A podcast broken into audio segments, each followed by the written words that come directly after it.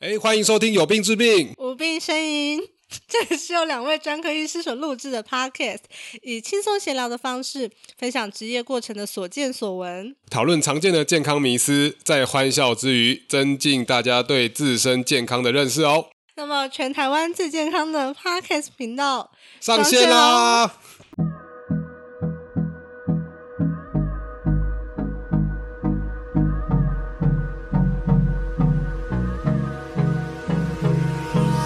Hold me close till I get up. Time is barely on our side. I don't wanna waste what's left. The storms we chase are leading us. 嗨，大家好，我是 K 师西西，嘻嘻哈哈的西西。嗨，大家好，哎，我是不只会看感冒的加医科医师 YT。嗨，哎，又见面啦，第第四集嘛，对不对？第 对，四集，呵第呵呵算正式哎，第四集对，嗯哎，对啊，对啊，，第四集，对啊。哎，其实这集改变蛮多的啊，这集大家有感觉到吗？还是还好，都还都都人才都还开人始都还在啊，而人已，都还在，还没有 换，没有换没有主换持主持人，人，还没拆我，还没拆我，还没吵架 还，没吵架，还没吵架。 哦，没有啦，没有。为什么这集会有点改变？其实我说我们有把前面的给一些朋友听嘛，嗯，就觉得哎，到底前面的状况啊，还是他们觉得有些什么改进的，对，嗯，哎，觉得好像收获还不错啊，就知道自己比较适合什么方向嘛。本来觉得自己比较适合哎闲聊型或开玩笑或什么讲话比较有趣的，后来那我们好现在像没有这个才能，哎真的没有啊这没个发才现能，自己我没有。， 对对，哦没有，我也没有啊。我们还是比较适合当知识型的嘛，嗯，所以我们就自以为转型了这样子。对，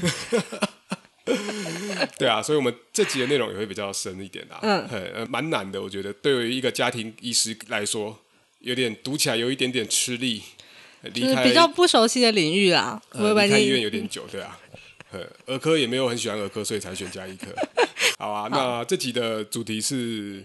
就是嗯新生儿黄疸，天啊，直接破题耶！哎、超难的，不会啊，其实这个主题真的没有到很难啦。嗯，讲完大家应该会觉得是可以理解的。对，也蛮常见、蛮重要的啦。对对新生对儿，呃，蛮脆弱的，嗯，很脆弱。那有脆弱到需要就是出院后三天就回诊吧？都已经月子中心都住好好的了，都大家都来服侍我，一天吃六餐，然后突然三天之后，我靠，又要带小朋友出去，超麻烦。对啊，很烦呢、欸，大家要量体温什么，妈妈还要消毒，超烦。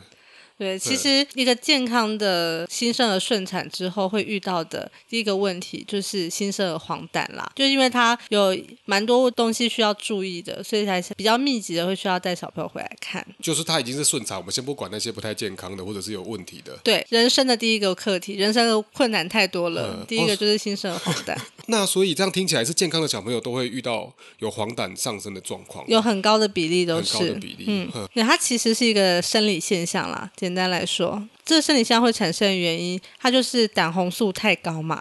那胆红素为什么身体会胆红素太高？嗯，两个原因，第一个就是胆红素产生的太多了嘿。然后第二件事情就是排泄得太慢了，代谢的太慢。嗯哦呃，胆红素嘛， 胆红素其实它就是嗯、呃、一个身体代谢的一个产物啦。那它大部分啦是从红血球被破坏之后产生的一个物质，这样子是。呃，我们人体的红血球它是有固定的寿命的，是嘿，所以在红血球被破坏之后呢，红血球里面的血红素它就会分解，分解之后就会产生胆红素。嘿我们红血球的寿命大概是正常人成人大概是一百二十天啦，那新生儿的话又比较短，大概是只有七十到九十天左右。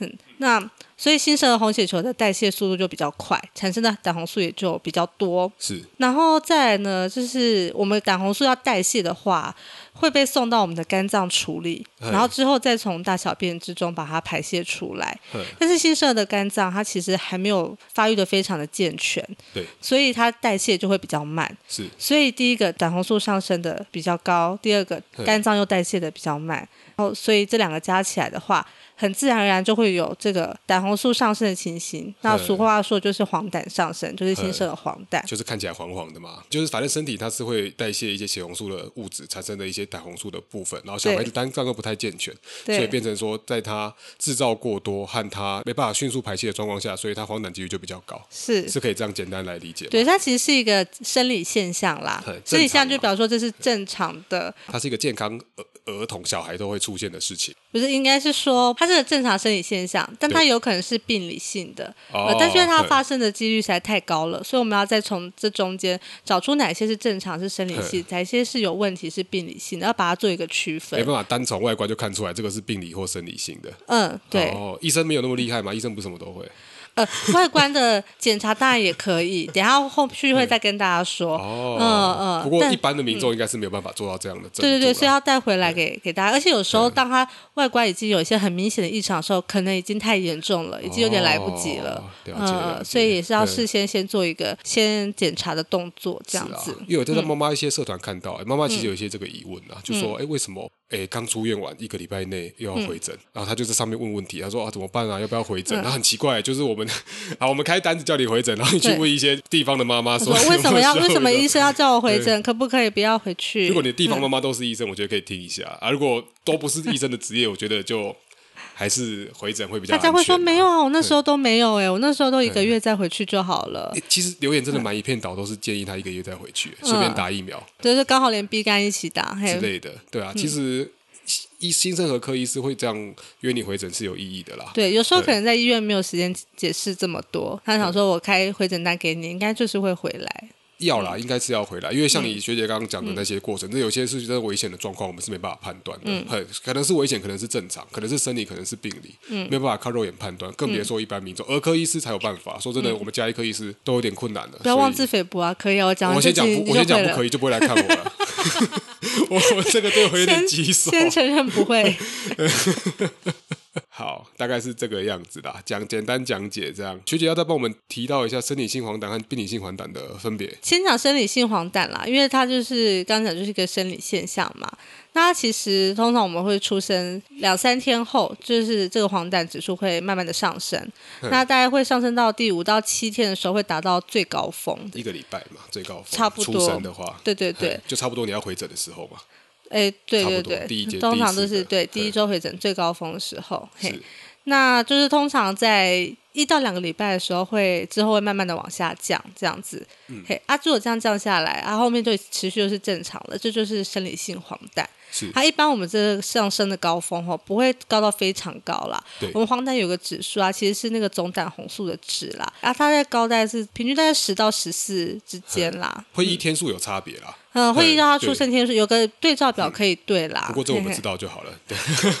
你就负责把他们带回来就好了。对对对，嗯我会再对一下它到底是怎么样的是啊状况，这样子对。嘿，那其实一般的这个生理性的黄疸，它不需要特别的治疗，嘿，其实就是观察就好了。因为有时候婴儿室就是跟妈妈说小朋友有黄疸的状况，诶，可能对有些人可能比较早出现，可能两三天就稍微上升比较高了。对嘿，啊，跟他说可能不能出院，然后或者对是可能要做一些后续的检查，哦妈妈就会很担心又很紧张。是那其实华人族群里面啦，嗯大概呃有六到七成的新生儿都会有这样子黄疸的状况，啊，早产的比例就会更高啦。了解嗯，。所以就表示它的发生率是非常高的。真的听起嗯来都六七成以上，而且还是健康的小孩就有了。所以是呃，大家在遇到这个状况的时候，不用太紧张。不是真的是什么严重的疾病啊，对嗯还没有啦，或者是对没有。嗯，而且呃，我们的胆红素它其实是可以跟身体代谢的一些自由基做结合，结嗯合之后再把一些自由基带走，等于是一个天然的抗氧化剂啊。嗯，所以也不用说我一定要它的指数非常低，一高起来就会有危险。哦，所以它也是一个对身体其实算是有益的物质，只是也不能太多这样子。对对对嗯它是一个正常演化出来的一个身体机转，帮助小朋友在血液比较容易被破坏、肝脏功能比嗯较不好的一个情况下代谢掉这些东西。嗯，哦，这也是大自然的奥妙。没错，就是小朋友的东西，就是就是大自又要然唱真歌了情吗啊！我们 我已经唱 好好好，先不要，先不要。还没有拿到版权。好 好。哎对啊，像刚刚讲，听起来很安全啊。嗯那为什么医生对新生儿黄疸要警觉啊？会觉得很危险，这样子。对啊，主要哈，我们前面安抚家长的部分，我们就要好好的解哎释给病人听。嗯啊，但是危险的东西我们自己要知道，所以就是说。这个太多的这个胆红素，它会穿过婴儿的血脑障壁，反正就是婴儿的脑道跑血到脑障壁 哦，血脑障壁哦，这个也是很专业，哦好，没关系，就是一个障壁嘛，对不就对？是对呃，我们的 Brain 呃 Blood 呃 barrier barrier BBB，好， 有兴趣可以查一下，很酷欸很酷的名字。我们身体有一个这个障壁，这样应该是 blood brain barrier 吧？呃 b r a Brain Barrier 都是 GBBB。对，反总之就是会跑到婴儿的中枢神经去，会对造成一个叫核黄疸的现象对。那这核黄疸它就会影响婴儿的一些脑部发育，是所以他可能会慢慢变得比较嗜睡啊、食欲不振 啊对，然后到后面可能会有一些抽筋啊、呃癫痫发作啊，或者是一些肌肉张力太高啊。很神经学 的就症神状，经学 症状，对然后到后面慢性的时候，甚至有可能会变成脑性麻痹。哦，嗯脑性麻痹，对对脑对麻这样子，对对对嗯呵呵呵这个就听起来就是个不可逆的，到后状况面啊就了会有变得有点不可逆，所以嗯神经性造成的伤害这样子，对，所以是是蛮危险的，所以我们会蛮重视这个新生儿黄疸，就是要避免我们新生儿的脑部发育受到影响。嗯啊，另外一个哦状况是延迟性黄疸，是超过两个礼拜，这个之后就是说，这比较不是前面几天会出现的，就是后面延迟性会出现，是更危。险的一个状况嘛，就延迟另外一个，性嗯另外一个也是要早点发现的一个状况，就是一开始没有，后来超过两周之后开始出现黄疸的或状况，是应该嗯会黄疸的时间拉长了，因为一般我们说在一到两周之后就会恢复到正常，对嗯，可是它可能一到两周之后还一直持续下去，对有时候会拉到一两个月以上，是嗯，这个也是要注意到的情况。嗯哦，哎，这样真的很危险哎，嗯，听起来还是乖乖一个礼拜就先回去回诊好了，对对，但不因然为现在医疗很医疗很进步啦，然后月子中心也都会帮忙注意这样子，嗯大家警觉性都很高。可其实是。黄疸没有那么嗯和黄疸没有那么常见，哦，对了，跟以前比较起来，真的差很多啦。嗯因为以前的医学不普及，然后可能看医生也比较贵，检测工具也比较少。可是我记得月子中心的话，大概还是以经皮测量的人，对对对那个也黄疸很不准啊长。对，那个确实蛮不准，那个我们自己 都会拿来测。测你自己同啊时候嗯，你测手臂的是两啊个位置，就会有很很大的落差。我记得黑人也是比较不嗯对准、对，对，对啊，原住民也是啊，他们是不是要用除以一点数值出来要除要以一乘点要三五？乘以一点三五还是除以一点三五？ 那这个要再讲 吗， 到底要我讲几对啊次？皮怎么肤如对果啊真的有人相信了怎么 办？没有啦，好啦，原住民他们都很开朗，好不好？我遇到他们都很乐意跟我开这个玩笑， 很好笑，很多都很优秀啦，对啊。好啦，没有要攻击，我觉得很好玩而已。对啊，所以其实那个其实不太准，而且会因为肤色有非常大的差异啦。呃如果你的爸妈比较黑，或是你印度人或什么非裔其他裔的，可能会因为这样而 miss miss 掉。嗯，所以其实还真的蛮危险的。对，哼所以还是会建议还是要回来做一些更精确的检查。是嗯，毕竟确保百分之百安全才是我们希望大家对这样的目的这样子。嗯，可是这样也很奇怪啊！你看小朋友对那些 小朋友警觉性就黄黄的，就觉得、诶应该有点危险嘛。嗯，那个很多 很多卡通人物也是黄色的、啊，我很爱黄色的卡通人物，哎，对啊只要黄色 我都蛮喜欢 SpongeBob。SquarePants 啊，海大家听得懂吗？ 海绵宝宝啊 海，绵宝是宝谁住在深海的大风里里？好了，随便随便随便，对啊，很多也是啊，拉拉也是啊，拉拉知道谁吗？拉拉是什我么？比较我哦们不常见那个天线宝宝啦，那个哦四肢嘛，对啊，拉拉也是黄色的啊，哦小拉叮拉铃也是黄色色的啊小叮是黄色的，小叮铃哦，小叮铃最近是很红的哆啦 A 梦的妹妹，不过她讲没有出现。 讲到讲到小叮铃，这样有点透露出你的年纪，哎，哦，没有，那个我是最近看新闻才知道的， 我小时候没有 看。我 但没是你有。叫他小叮铃，就是他已经他不是已经改名了吗？哎，她叫什么是哆啦美吧？啊？糟糕糟糕糟哎就糕糟跟糕！哆啦 A 梦你叫他小叮当是一对样的对意思。对对对，小叮就铃是小叮铃，哆啦美。哎，哆啦美我真的不熟哎，好没关系，反正很多卡通人物都是黄色的啦。史好啦博也是黄色的、啊，史博超可爱的。史博是谁？史博就是一个玩偶的一个哦，好没关不认系识，。老皮啊，不老认识皮也是黄色的，老皮也是黄皮色的，卡丘也是黄色的哦，对，皮卡丘是黄，皮卡丘也对是很嗯，对黄色卡通人都特别对对可对，爱，黄色小老鼠。黄哦好色啦，小随老便，鼠，反正就是 聊聊太远，反正黄色就很危，就是黄疸就有机会有危险啦，所以大家还是建议早点回来啦，嘿不要在那边根据大家的意见众说众志成城、众说纷纭、众口铄金这样子，真的是哇，蛮现危在险。还有还有种什么？民众四趴， 外科医师最会切割了，不是吗？幸好我是内科医师，。嗯对，切切割刀次元刀大家都要 会的技能。 就是刚好那个种嘛，种前面这上面那个头就是一个四 啊，刚好就是四看趴这。个梗铺超级铺很久欸难怪不去助 选，助选就会超过那个四了。好了，没有了， 糟糕，我们树立太多敌人了，国民党、民众党，糟糕了，太多敌人了，已经没有什么听众了，要更少了。本来就没有 了，好， 本来就没有，所以就随便乱讲这样。可以自然筛选出、那没个。错，好了好了好了，就拉回来拉回来。好这个讲干话讲太多了。嗯，医生怎么样判断少爷是不是危险的黄疸啊？好好好，就是先讲一儿下科，医师，儿科医师儿，科医师不要来问加医科医师好不好？儿科医师怎么判你断？到底想要甩危险的？锅甩多远？没有，不要来找我，这个好难 哦。 好，先讲那个病理性黄疸的定义啊，嗯，大概有五点，嗯快速的讲过。好嘿第一个就是在第一天大的时候就出现了黄疸，嗯，一天第一天大。第一天，嗯，第二个的话是黄疸速率上升太快了，如果你一天上升超过五的话，单位就是 milligram per deciliter，嗯如果不想讲单位，因为太长了，就是五。了解，嗯，一天上升五嗯这样，这个应该在住院的时候才会测量吧？对，呃，这个也还，而且这个是要以抽血的为准啦，皮肤的那个比较不会觉去得计变异算很大啦，你这对突然晒比较黑一点就 会好，然后呃，第三个的话就是总胆红素的指数超过太多，超过你正常分布的第九十五个百分位以上，嗯就是 PR 九十五的意思。黄疸 PR 九 十五，很骄傲啊！我说我小时候 PR 九五，是 什么黄疸？还是体重？体重 PR 九五？好啊，这不嗯是 PR 什么高都是很好的，好不好？对，再强调一次，大家不要那么重视 PR 值。好，第四个是。呃，其实我们的胆红素指数我们都会抽两个啦。刚讲到的主要单位都是以总胆红素值居多。对那第二个的话是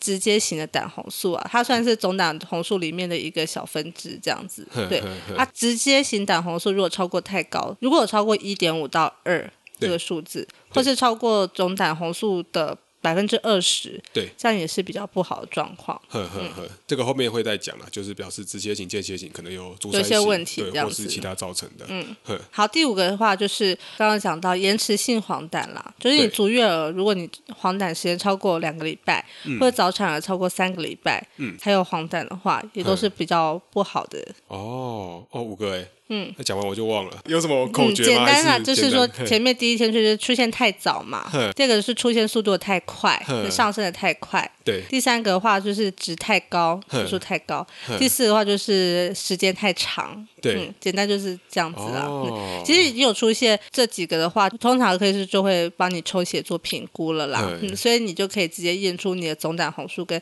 直接型胆红素的值。了嗯解。所以我不用记，就带去给儿科医师看就好了嘛。 这个有点难记，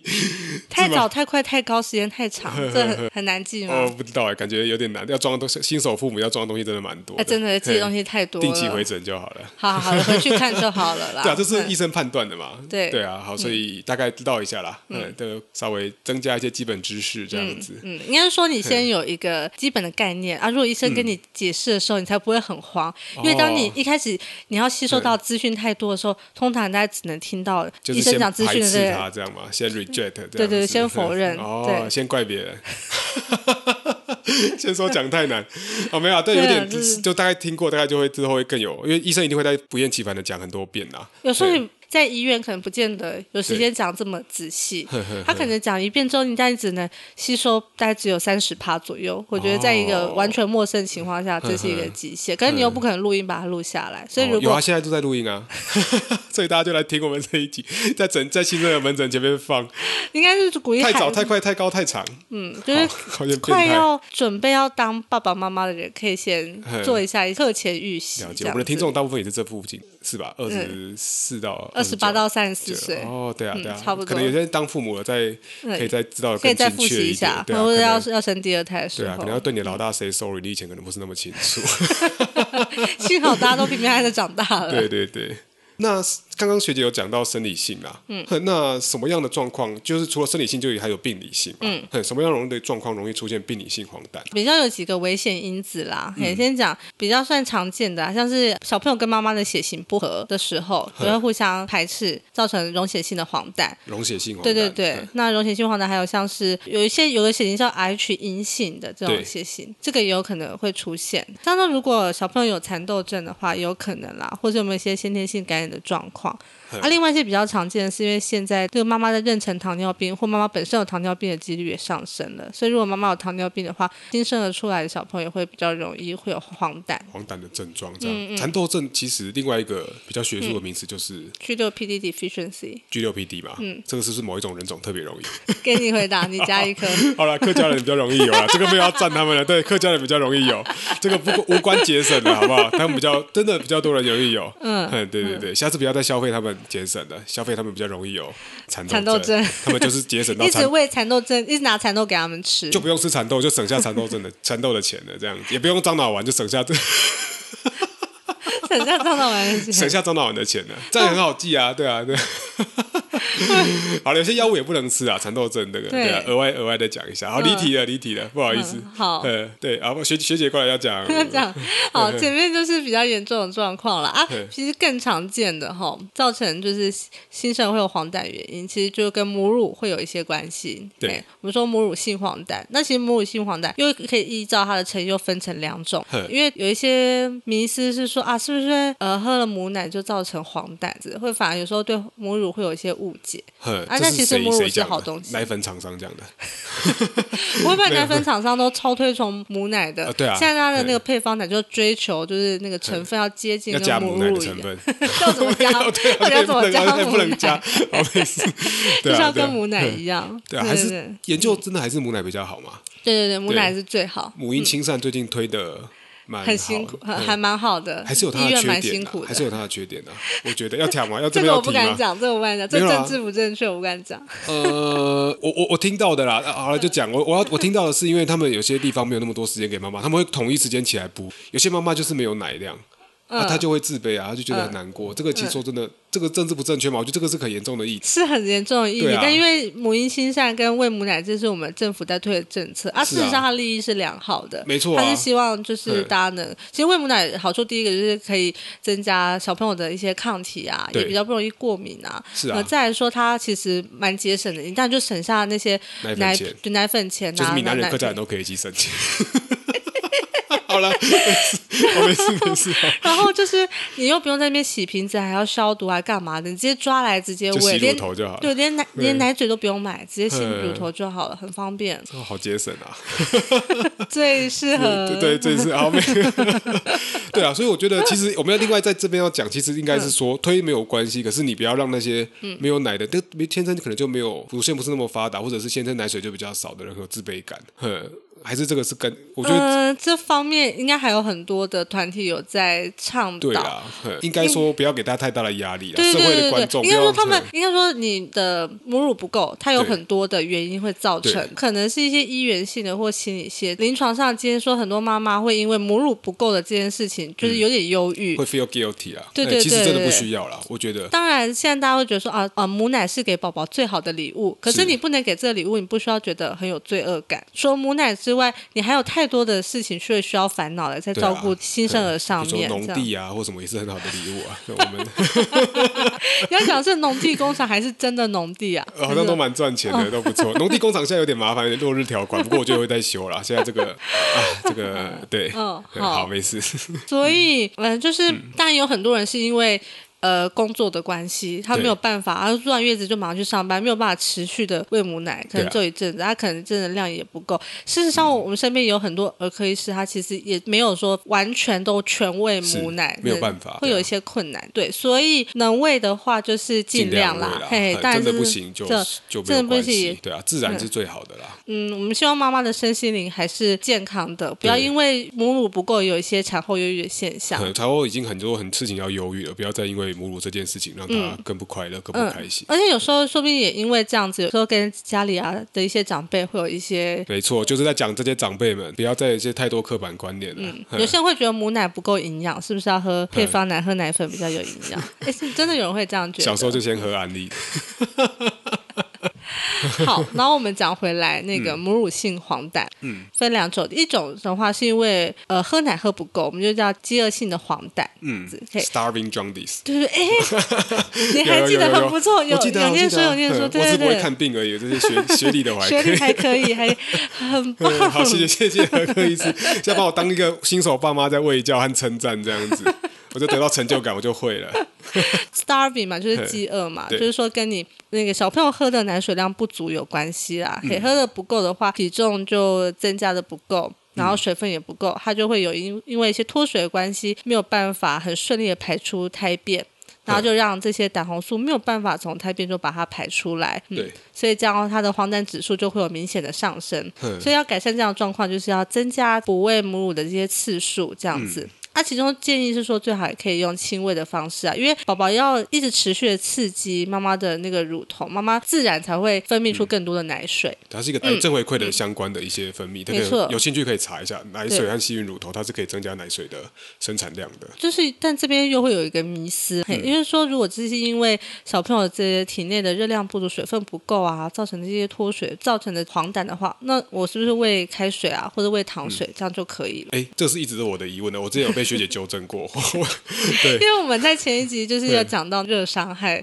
的时候，就提到晒太阳晒太久，我们要多补充水分。呵呵呵但其实四个月下的小朋友是不能喝开水的，呵呵呵，就是只能喝牛奶啦。嗯喝那个啊，不好意思，喝奶水、奶水奶喝水奶，水嘿嗯，还是母乳或是配方奶都可以。呵对，其他都不行这样子。嗯对，啊它主要原因是因为我们四个月以下，其实肾脏还没有很成熟，嗯，而、且小朋友的喝进去的水又排不出去，嗯这样会造成水中毒。那水中毒主要就是细胞的电解质会不平衡，会有一些低血钠，最后变成脑水肿的状况。了嗯解。啊，另外的话，你一直喝水的话，它就会占去小朋友胃的那个容量，嗯所以你的喝奶量就会不够，那嗯热量也会不够，就没有办法长大。了解，嗯反正四个月以下就喝奶水就好了，不要再喂什么蜂蜜水啊、什么的浮水也不要啊。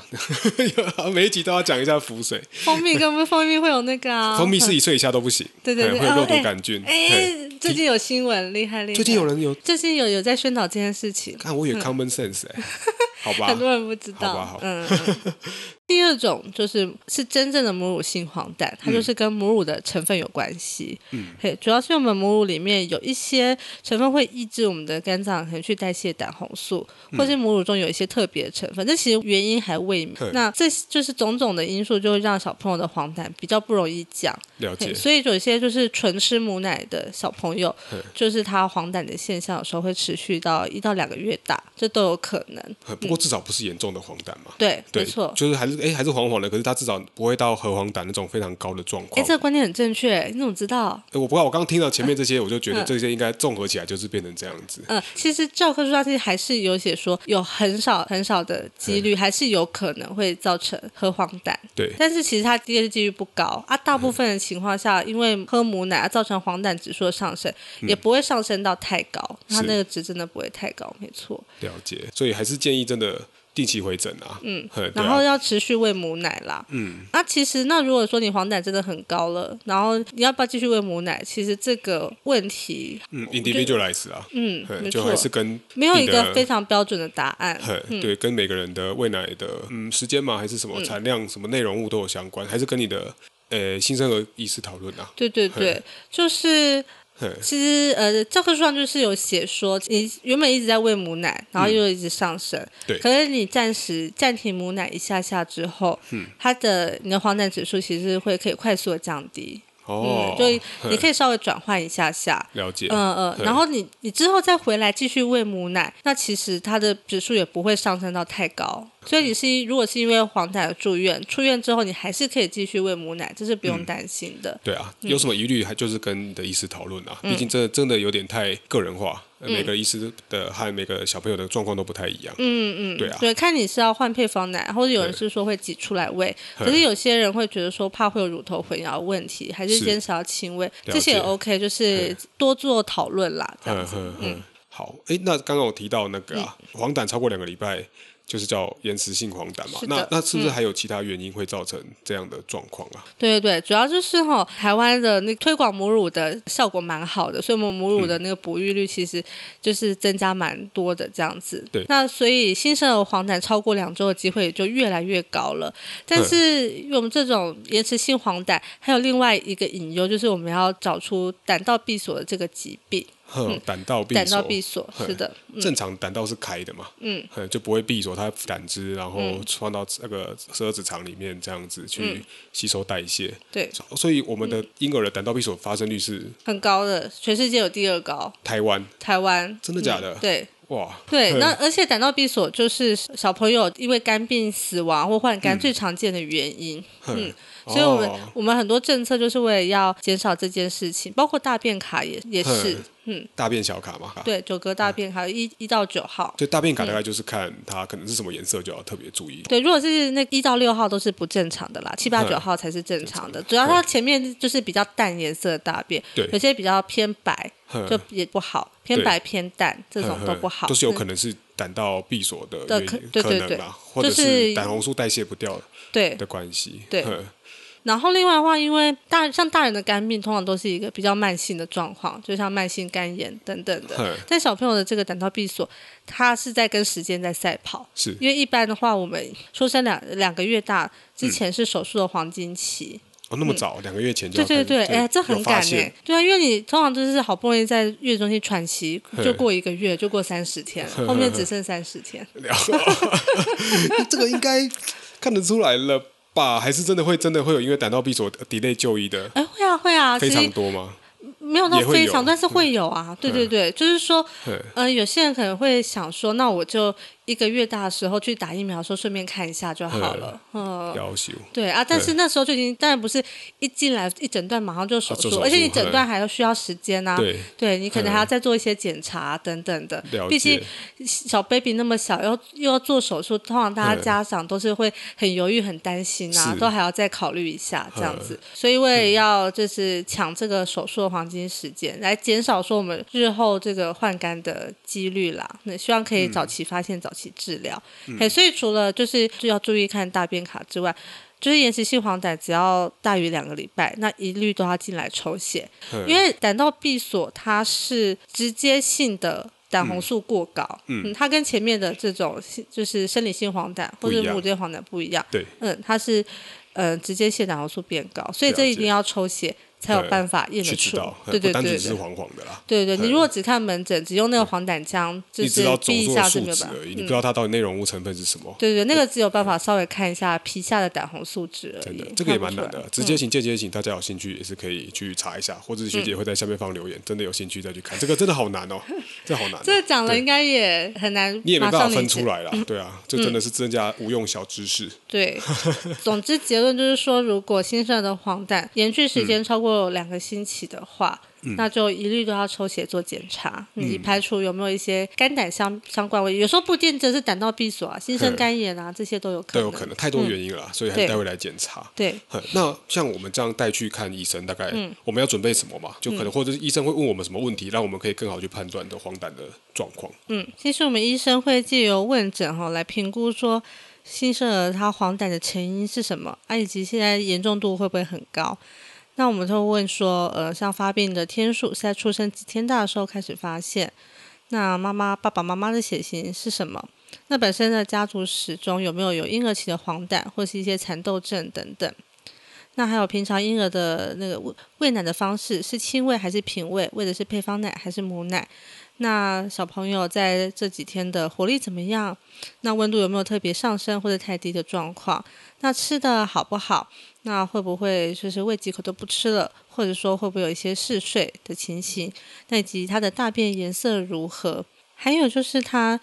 呃，换尿布的次数，一天大概是几次？大便大几次？那出生体重的话，宝宝手册上面都会写，我们就会顺便测量一下他现在的体重怎么样，体重有没有掉很多？大概就是这些，嗯。了解。除了抽血之外的检查、就交给你的那个医师来决定啊，嗯看有没有需要再做一些这样子。哎、那我们这样讲那么多啊，嗯那过来大概会医生会安排什么样的治疗方式啊？嗯好，其实最常见听到的治疗哈，就是照光治疗，照光嘛，对就是光嗯照什么光？ 日光、 日光太阳光，你很嗯懂，对对对。那其实那个光是有一个特定的那个波长啦嗯，大概是在四百三十到四百九十 nanometer 之间。嗯呵呵呵然后最重要的就是蓝绿光啦，嗯哦，嘿嘿嘿，所以我会有们俗称少光治疗， 不是照光所有的光都可以吧。对对对对对好好好学姐有遇过比较扯的 吗？有有有，就是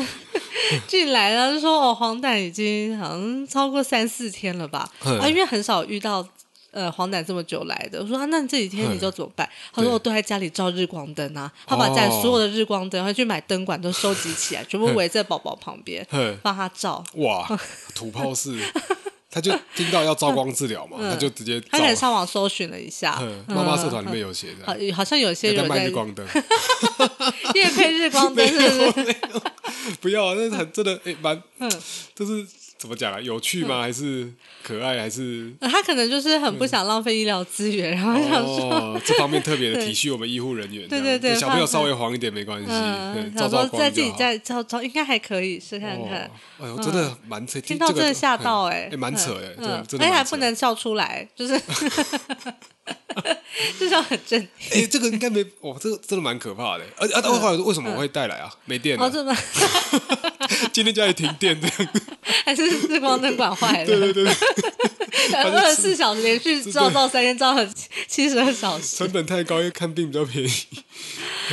但后来应该就是说越来越晃，又没有改善了。哦，嗯就觉得这个照光。再回来骗人 嘛，对，网络上乱写，医生又乱讲这样子，这个这太太太夸张了，真的，不知道有人这样做哎。嗯，不过啊好嗯像东部也有，对对对，有些真的比较偏远的地方，医疗不普及，会直接抓去晒太阳啦。东部原住民他们的做法，我没有说原住民，我说哦东部地区。哦但有有听说这样子就直对，有接听抓学去。长分享过说，确实因为他们跑医院真的太远了，嗯而且这是台湾那个嗯呃医疗分布不均的一个情，医疗资嗯源分布不均的情况。嘿，然后花莲市跟台中市差非常远呐、啊，你对住在中间要跑去市区，可能开车要好几个小时。嗯对，他们可能就先撑一下，先先演化出这套方法，就真的有照日光治疗，对，还照是有治照疗到效太果嗯阳，可是可因为太阳光它的那个波长范围很大嘛，所以四对百三到四百九是其实太阳光中间有一段其实是哦嗯有符合的，对对对。但是呃，如果是一般医疗资源不会太缺乏的嗯地方，不建议这样做啦，应该是很不建议吧？其实，而且你又不知道到底照会先脱水还是黄疸哪个会因先为到。感觉天脱水会先跟到保。险业常讲的，你不知道死亡和明天什么会先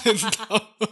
你假嗯如真的想要晒太阳，你也不要大中午的就去，就是太阳，就是想说哦，这时候阳光最强，我应该在是十二点的时候去找没，错不要啦，嘿对啊就是可能大概是早上或是下午，好啦呃，不要阳还光是不要斜照着太阳好了 不要啦对讲对太还细，对不对对对放大在家真的窗户去照对放在啊窗户旁边晒啊晒，大家啊，下次衣就有服又人要来脱 开，那下次就有人来啊说，网络上教不要中午去晒就好了，早上下午没关 系。 断章取义，只听到这一段，不只行听到不行这一不要段不要好好好对就就不要医啦不要晒黄黄的就因为就医前一集讲到我们热伤害嘛，我们对婴儿又更容易脱水，会有热伤害呃，嘿脱水会增加黄疸严重程度啦。会会会，对啊没，错不要自作聪明啊，也不是自作聪明啦，就是希望大家可以知道，就因为如果是嗯要自己吐泡说哦，他脱水啊，再继续喂水好了。 我靠，那雪四上个月以下哇，雪超上惨，加霜，雪超上加惨霜，哇，嗯不行，希望这就是我们要避免的事情。对对对， 也因为有黄疸的那个照光的呃嗯呃效果的话，跟说你身体曝露出来的面积是也有正相关。你曝露对出来那越多，范围嗯越面积越大，效果就会越好嗯。然后还有你光线的那个远近这样子，你光线越近，它啊强度越高，其实效果也是会越好。呵，这个是我们在用照光治疗的方式的、啊。对，嗯，对啊。那是不是还有其他方法啊、再就是换血啦，嗯换血哦？对对对哇，但嗯听起来很可怕。嗯对对，换血真的就比较危险。嘿，那、现在其实大家照光的效果都蛮好的，会走到换血这一步，几率也有下降啦。嗯，突然就真的是出现极高的胆红素数值，怕会对造成病理性黄疸导致的神经学异常的状况，嗯，医师才会评估说嗯应该说我照光、就是照光照不下来啦，哦嗯嗯，或者说一下子冲太快，或者是它是一些、你照光的话，如果你是因为溶血造成的黄疸，或者是你真的嗯是一些胆汁淤积造成的黄疸，你照光是没有效的啦。嗯他就会一直制造嘛，他就没办法，你没有照办法。处理它原本的问题，你只是把它一直照下来，是缓不济急这样子。嗯那照光会有什么副作用啊？对，就是照光的话，就是小朋友的水分散失也会增加，嘿，所以当然是有可能会造成呃脱水情况在恶化，所以我们会密，我们每照一讲，我们会帮小朋友增加他水分的补充，这样子，嘿，然后再的话就是有可能会伤害到小朋友的视网膜，嘿，所以你在照光的时候，我们就会帮婴儿戴那个眼罩，把眼睛遮起来，嗯嘿，所以那一些那个照日光灯或晒太阳的，应该是都没有遮到眼睛，所以真的蛮危险的。嗯对啊，对啊，真的、真的不行这样子。那当然，因为照光的时候，妈妈跟小朋友势必就要分开嘛，因为我们对希望说他一天中可以有较多足够的时间是有在照光的哎这样子。那妈，嗯，母婴分离的话，就变成会妈妈奶水也会减少，哼嘿哦这样到时候母乳就量也会越来越少。嗯对这也是算是它的一个副作坏用处，这坏样处。嗯子。哼前面其实林林总总讲那么多、啊，都非常专业啦。其实有嗯些真真的真的是呃医学上面有学到，其实才会稍微知道 啦。嗯，对啊。那如果我们像一般民众啊，在家里的话，要怎么样观察黄疸的状况啊？嗯，讲到这些也是要感谢说现在那个产后护理之家一些月子中心的盛行这样子，对对对，因为它其实给新手父母一个喘息的空间啦，不会对马上都带一个三天大内衣回去哦，真的很紧张。哼那但是如果你自己在家里坐月子的时候，就会提供几点说，你可以好好的评估小朋友现在黄疸到底会不会变更严重。哦，首先就是要确保说小宝宝喝奶喝的量是够的啦。那要怎么样评估喝奶的量呢？就是看他换尿布的次数。那通常小朋友尿布大概四小时，大家可以换一片，所以每天大家至少换六片以上，而且每片都是稍微重重的，会有点哦湿，这样、就表示说它的奶量是够的，水分是够的，没有脱水的情形。好，那再来的话就是，如果小朋友吃得好跟睡得好的时候，通常都会蛮有活力的。那如果说他有一些嗜睡啊、呕吐啊，或是肌肉张力有减低啊是，那食欲不振啊的，或是特别躁动啊，或嗯哭声很高的情况的话，也是要尽快去就医啊。哼，就怪怪的吧，怪 怪还是怪怪怪的又又好到好了，又又是怪就怪是觉的。得他嘿嗯怪，啊可跟是平常不太一样了。可是我觉得新手父母问他说，你有没有觉得小朋友怪怪的，感觉不出来，没有一因为天正常的， 感觉每天都很失控 因为。都没有遇过这样，这全部都是新的都跟体他验，不这样太子熟，都是对这辈子对第一次遇到的事情。对对对对，好吧嗯那其实蛮困难的。对嗯，嗯好，然后好讲一个比较简单的啦，你要怎么评估小朋友的黄疸指数是不是太高？嗯，我们会把那个手指啊，嗯就是压住宝宝的皮肤，按一下之后会放开对，放开之后就会呈现它的那个皮肤的底色这样对子。啊，通常我们压下去放开之后，它是会变白的，白的是正常的。哦那它颜色转黄的话嘿，那应该就是有黄疸的状况。哼啊，黄疸通常都是从那个头啊跟脸啊慢慢往下延伸，嗯哦可一开始会在脸跟眼睛左右会嗯开始慢慢泛黄，了嘿解，然后从脸开始黄之后黄到身体这对样子。啊，脸黄大概指数大概是五左右，哼黄到哦身体大概是十啦。对，嘿啊，整如果黄到那个脚这脚样子脚掌啊，嗯嘿，都黄的话，大概就十五，那个就十真五的以很上了，高了。辛普森他们全部都十五吧，哦，辛 普森全部都黄疸，全部都很厉红害灯啊，整家 对都对，太可怕黄疸了，太可怕对，了。所以通对嗯常大概黄到肚脐以下的时候，就建议可以再去医院稍微检查一下，这样子啊有。怪怪的还是去啦，这个只是一个粗略的分法，不一定很嗯对准对确。对，而且嗯通常不用担心说啊，是去了就是要抽血打针，不用，因为刚刚讲到嘛，有那个黄疸腔啊，可以先看。那再来的话，因为小朋友抽血很困难，所以我们会先用那个脚跟血，才足底足跟血，对那个就稍微刺一下，就刺一针，然后把一那点个点的血挤出来，对就可嘿以了嗯对对对，那个成功率很高啦，嘿，所以一点点的血就可以拿去检查了。嘿对啊。嗯，所以还是建议啊，我们照时就是安排医生的时间回诊啊，嗯呃，不管三天或七天的时候，不要等到一个月以后再一起回来打疫苗了。就是我们出院之前一定会筛检一下小朋友黄疸的对状况。嗯对，他就如果觉得你好像稍微有点高，或是幅度要上来的时候，可能嗯就会约你比较近一点回来回诊啊，这种回来看一下是比较安全的。哦是的，对他如是果觉得你都好好的，那确实有可能会约个呃两周或者一个月，他再回来这样子。啊、对了，还是根据你的医师的判断这样子啊，嗯是的嗯很就不要这个真的有时候会造成蛮危险的事情，所以还是不要